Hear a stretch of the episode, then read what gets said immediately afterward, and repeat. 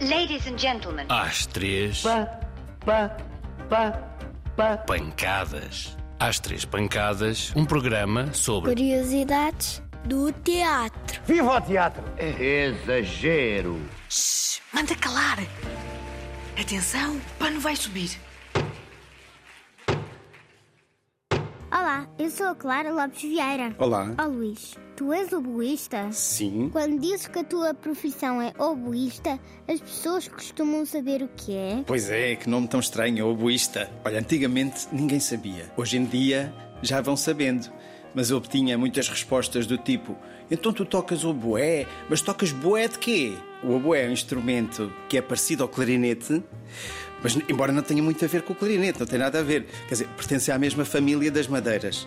Mas depois o oboé tem um tubo cônico, tem uma palheta, que se quiser podemos falar mais em pormenor sobre a palheta, e, e tem uma sonoridade muito própria. Porquê que as sinfonias têm números? Olha, as sinfonias têm números como, como muitas coisas têm que ser catalogadas e têm que ser explicadas. Se eu te disser a terceira sinfonia de Beethoven, tu sabes logo o que é? No- eh, a terceira sinfonia de Beethoven é heroica e, e o número é, é, é o número que o compositor eh, foi a terceira, provavelmente foi a terceira sinfonia que ele escreveu e a seguir escreveu a quarta. Porquê que na orquestra sintófica...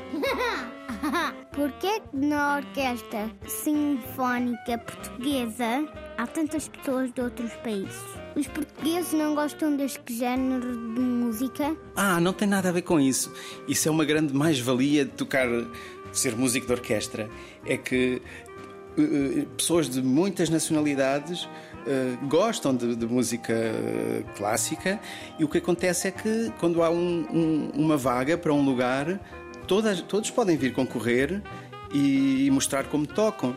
Então pode vir uma pessoa da China ou da Índia ou da América e chegar aqui e- e- e- ficar com o lugar. Portanto, é é uma orquestra, chama-se Cosmopolita, porque tem muitas nacionalidades, eh, talvez mais de 10 nacionalidades. Estou-me a lembrar de americanos, ingleses, búlgaros, espanhóis, franceses. Pronto, espanhol um, francesa também parece que é só um. Eh, mas há uma grande riqueza cultural nisso, nisso mesmo. Eu acho que devia chamar Orquestra Sinfónica de outros países. O mais importante é a música. Que é, música é uma linguagem universal. Não, não interessa se somos portugueses ou chineses ou brasileiros. Somos ah, músicos. O que é que significa solista B? Na orquestra, o solista B ah, e o solista A. Normalmente, o, o solista A é o que tem mais responsabilidade. Tem os- as principais intervenções, há, há solos, aquelas melodias que o compositor es- escreveu especificamente para o oboé. Normalmente escreveu para um oboé só, então toca o solista A. Muitas vezes também escolhe o, o- o B para, para tocar uma certa melodia, ou os dois juntos.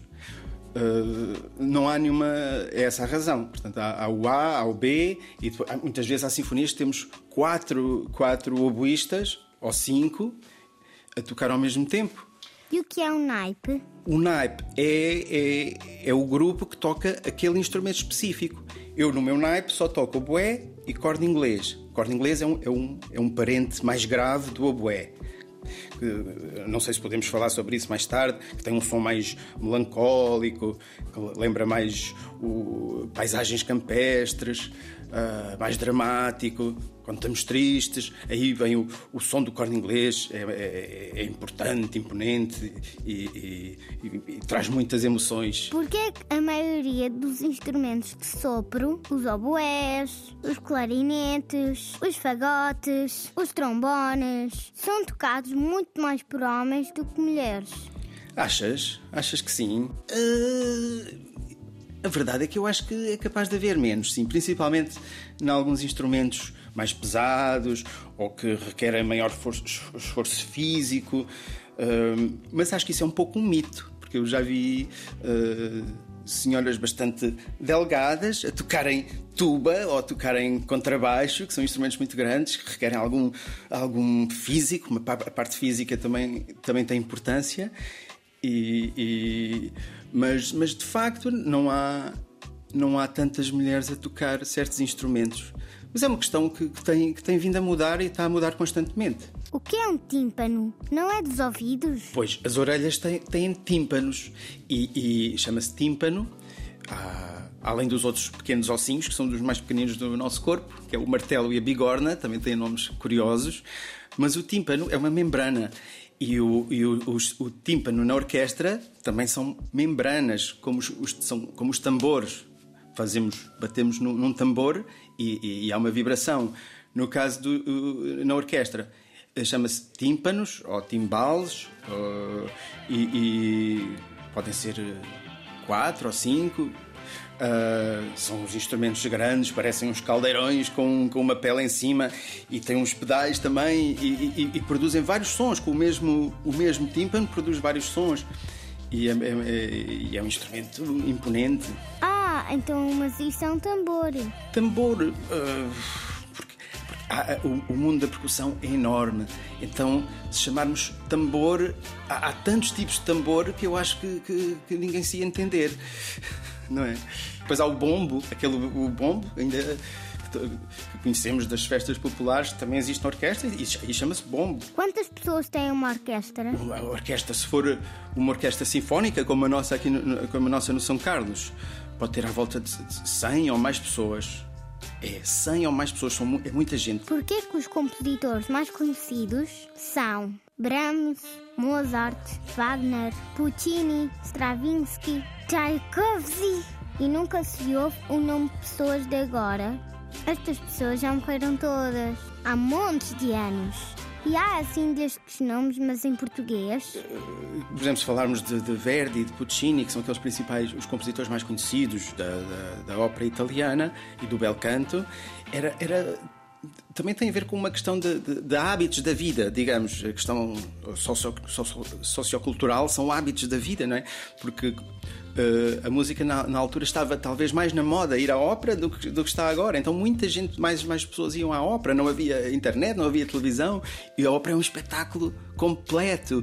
É, podemos estar, estamos a ver teatro e estamos a ver um concerto e estamos a ver a ligação entre as duas coisas. Portanto, é um, é um espetáculo extremamente completo. Estamos a ver atores que cantam e os músicos a acompanhar e, e, o, e o, desenrolar do, do, do, do, enredo. Quer dizer. Uh, quando hoje vemos um filme com uma banda sonora intensa, a ópera é isso também. É uma história, pode ser muito interessante e, e, e que ficamos. Uh, eh, um, que nos prende, ficamos uh, muito atentos e depois a, a música vem por, por trás e torna todas aquelas emoções ainda mais uh, exacerbadas, mais potencia aquelas emoções e, e e pronto, naquela época, então, imagi podemos imaginar como seria ouvir uma ópera. Hoje em dia, como temos outros recursos, uh, se calhar não, pode, pode parecer que não tem o mesmo impacto, não é? Mas, mas de facto tem. E, e, e, e lá está, ir ouvir uma ópera ao vivo é muito diferente de, de, ouvir em casa. E há assim destes nomes, mas em português? Eu estou-me a lembrar, por exemplo. Uh, mesmo agora, aqui no Centro Cultural de Belém, fizeram a, a, uma ópera do Philip Glass. Não sei, é bailado e ópera, eu penso que é uma ópera. É um, é um compositor também bastante conhecido, com uma linguagem muito própria, que eu acho que vocês podiam ouvir e talvez se ficassem surpreendidos e vão gostar. Vou ouvir então.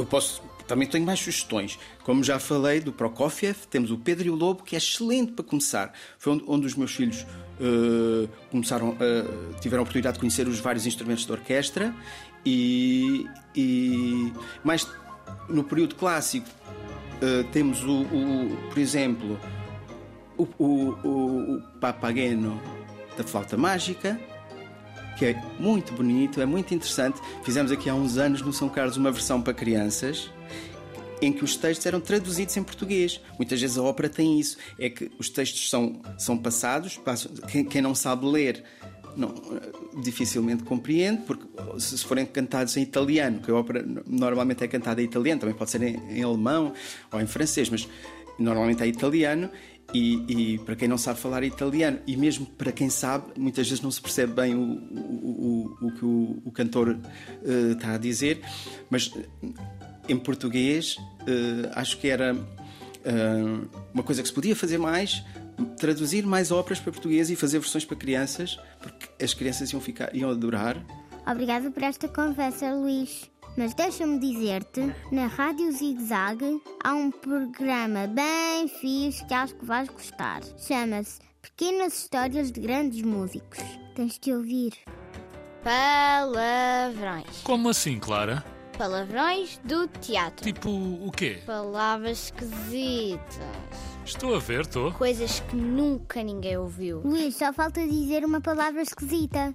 Palheta. Podes dizer essa palavra mais devagar? Palheta, três sílabas. Uh, a palheta é fundamental para o oboé, é o complemento do oboé. Portanto, o oboé sem, sem palheta não toca. E na verdade, a palheta é muito giro para quem gosta de trabalhos oficinais ou bricolagem, fazer coisas lá em casa. É uma cana normal, dessas que, anda, que há aí por todo o lado. A espécie chama-se Arundo donax. E, e, o que acontece é que é preparada de uma certa forma e envelhecida. E portanto, não, se pegarmos numa cana qualquer, provavelmente até é capaz de funcionar, mas mais como uma.